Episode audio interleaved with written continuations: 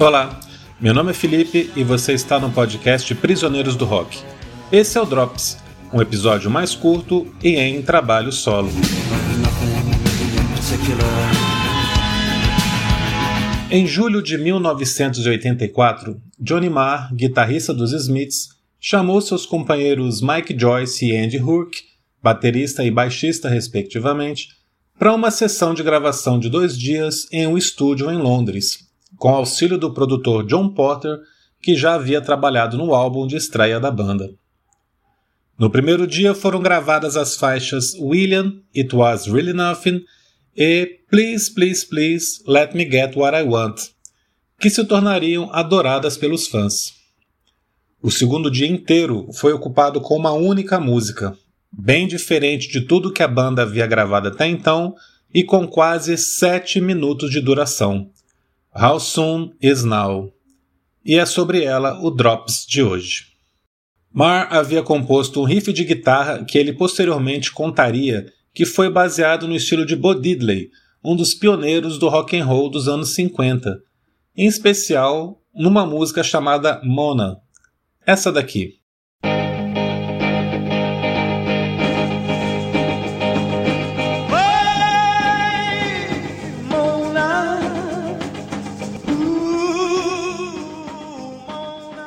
Mas no estúdio, o produtor John Porter foi instigando o Mar a colocar algo mais nesse riff. O guitarrista ia tocando sem parar, repetidamente, de 16 em 16 compassos, e Porter ia gravando e mexendo nas posições dos microfones e amplificadores, até chegarem na ideia de usarem um efeito de trêmulo nesse riff, que nada mais é do que uma tremulação mesmo, uma vibração do som. Num processo intricado, Porter e Marr criaram esse trêmulo fazendo a música já gravada ser tocada em quatro amplificadores ao mesmo tempo, com o controle manual do efeito sendo cuidado por ambos, para tentar manter a música toda na mesma batida. Escute com fones de ouvido esses primeiros 6, 7 segundos da música e se encante, sentindo como o som ondula de um lado para o outro até uma nova guitarra surgir fazendo um slide.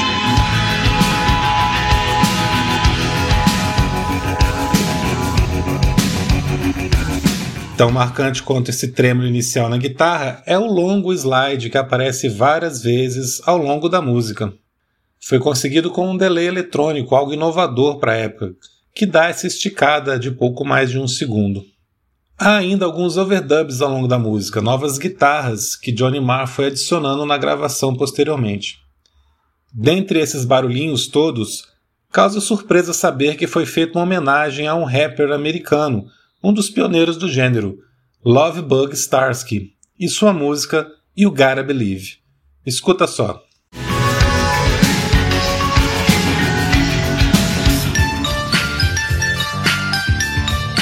Com essa versão quase finalizada em mãos, John Porter enviou no dia seguinte uma fita para Morrissey, que ouviu e fez a letra de imediato. O vocalista dos Smiths percebeu na hora a intenção de Marr com aquela música longa, repetitiva e hipnótica. Escreveu pouco para preencher aqueles quase sete minutos de canção. E quando foi cantar, deixou os versos bem esparsos, com espaços entre eles que dão a sensação de irem se tornando cada vez mais longos. A rigor, How Soon Is Now tem apenas uma estrofe que diz: Eu sou filho e herdeiro de uma timidez criminosamente vulgar. Eu sou filho e herdeiro de nada em particular.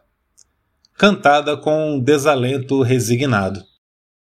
Mas no refrão que vem de imediato, Morrissey expressa indignação ao falar Cale sua boca. Como você pode dizer que faço as coisas de maneira errada? Eu sou humano e preciso ser amado, assim como todo mundo.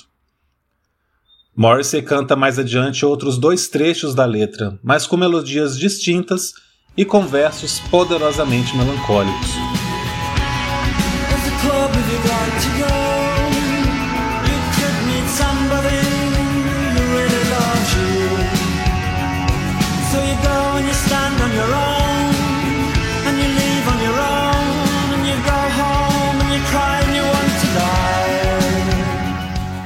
Primeiro, a narrativa de uma frustrada tentativa de encontrar alguém na noite, num bar, numa boate. Com a sequência, então você chega e fica sozinho, e vai embora sozinho, e chega em casa e chora e quer morrer. Por fim, a parte de onde nasce o título da música, um questionamento a alguém ou apenas ao universo. Quando você diz que irá acontecer agora, quando é isso exatamente? Veja, eu já esperei demais e toda a minha esperança se foi.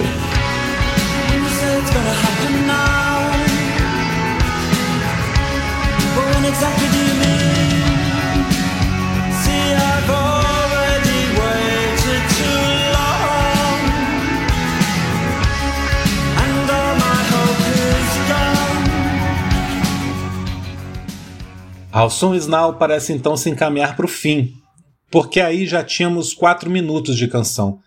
Mas a banda ainda brinca com o belo arranjo e de repente a música volta ao seu começo. Apenas o riff de guitarra e depois tudo recomeça até um novo refrão, cantado com ainda mais entrega e emoção. A banda adorou a música, o produtor adorou a música, mas a gravadora Rough Trade não alegando que era muito diferente do restante do som da banda e que assustaria os fãs, e contrariando a vontade dos Smiths, How Soon Is Now foi relegada pela gravadora ao lado B do single de William It Was Really Nothing.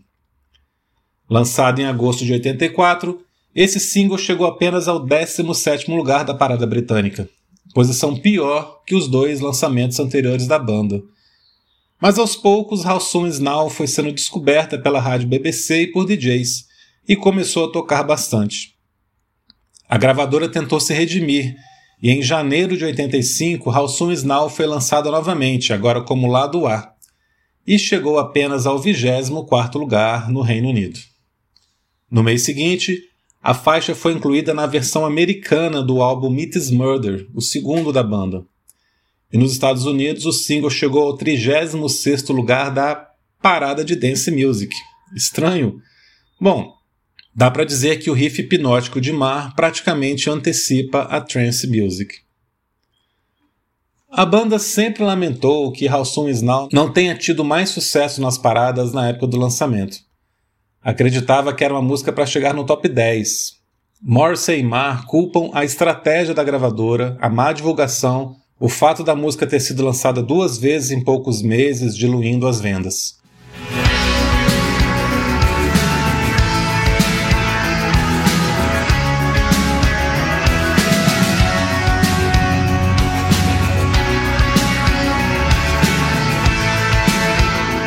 Mas no fim das contas, e depois de 38 anos, a música menos Smiths da carreira dos Smiths não só se tornou uma das marcas registradas da banda, como é adorada e cultuada até por quem não curte o restante do som deles. How Soon Is Now foi regravada várias vezes por outros artistas, entrou em trilhas sonoras de filmes e seriados e em diversas listas de melhores canções de revistas e sites. Nunca deixou de tocar e ao longo do tempo se tornou disco de ouro no mercado britânico e um dos singles mais vendidos da discografia do grupo. Este foi o Drops de hoje. Espero que vocês tenham gostado. Sigam os Prisioneiros do Rock no Instagram e acompanhem nossos episódios semanais que saem aos sábados. Tchau!